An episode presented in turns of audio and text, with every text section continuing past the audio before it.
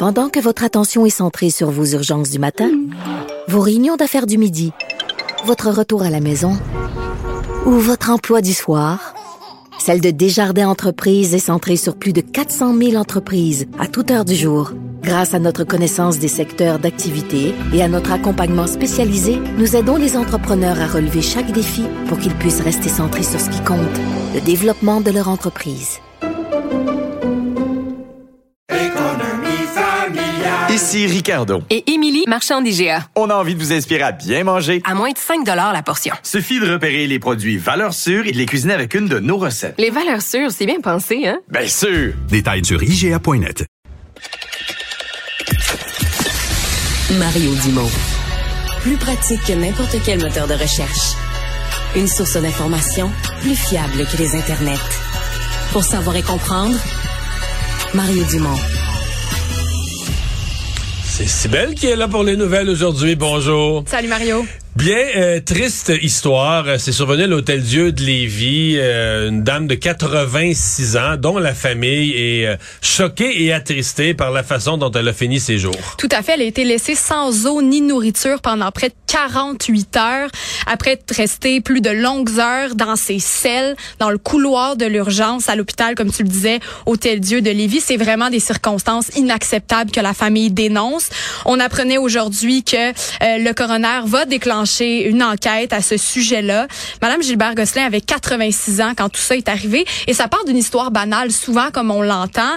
Elle est arrivée à l'hôpital mardi dernier pour une fracture à la hanche. Elle avait déjà des problèmes cognitifs, elle avait une maladie pulmonaire, mais elle ne pensait pas finir ses jours à l'hôpital.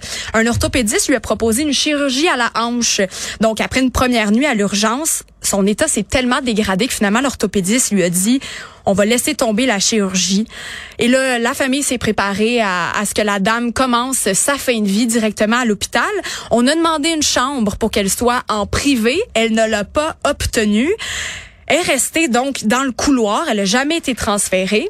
Finalement, elle a été transférée, mais à l'intérieur de l'urgence d'un coin de couloir à l'autre deux fois, mais jamais dans la tranquillité avec sa famille. il y a une question de sel aussi. On a vu que Madame Gosselin avait besoin de se faire changer. Ça l'a pris. Il n'y avait plus de préposé. Il n'y avait plus de préposé. Ça a pris trois heures avant qu'elle puisse être changée. La famille raconte qu'aucun membre du personnel lui a offert de quoi manger ou de quoi boire.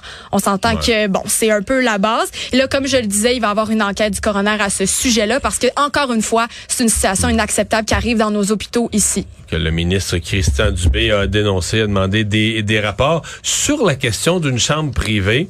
Euh, ça a été l'occasion, je l'ai fait ce matin à LCN, de rappeler euh, une chose. Je pense a beaucoup de citoyens qui connaissent pas leurs droits en cette matière. on peut le dire si vous avez des membres de votre famille qui arrivent en fin de vie.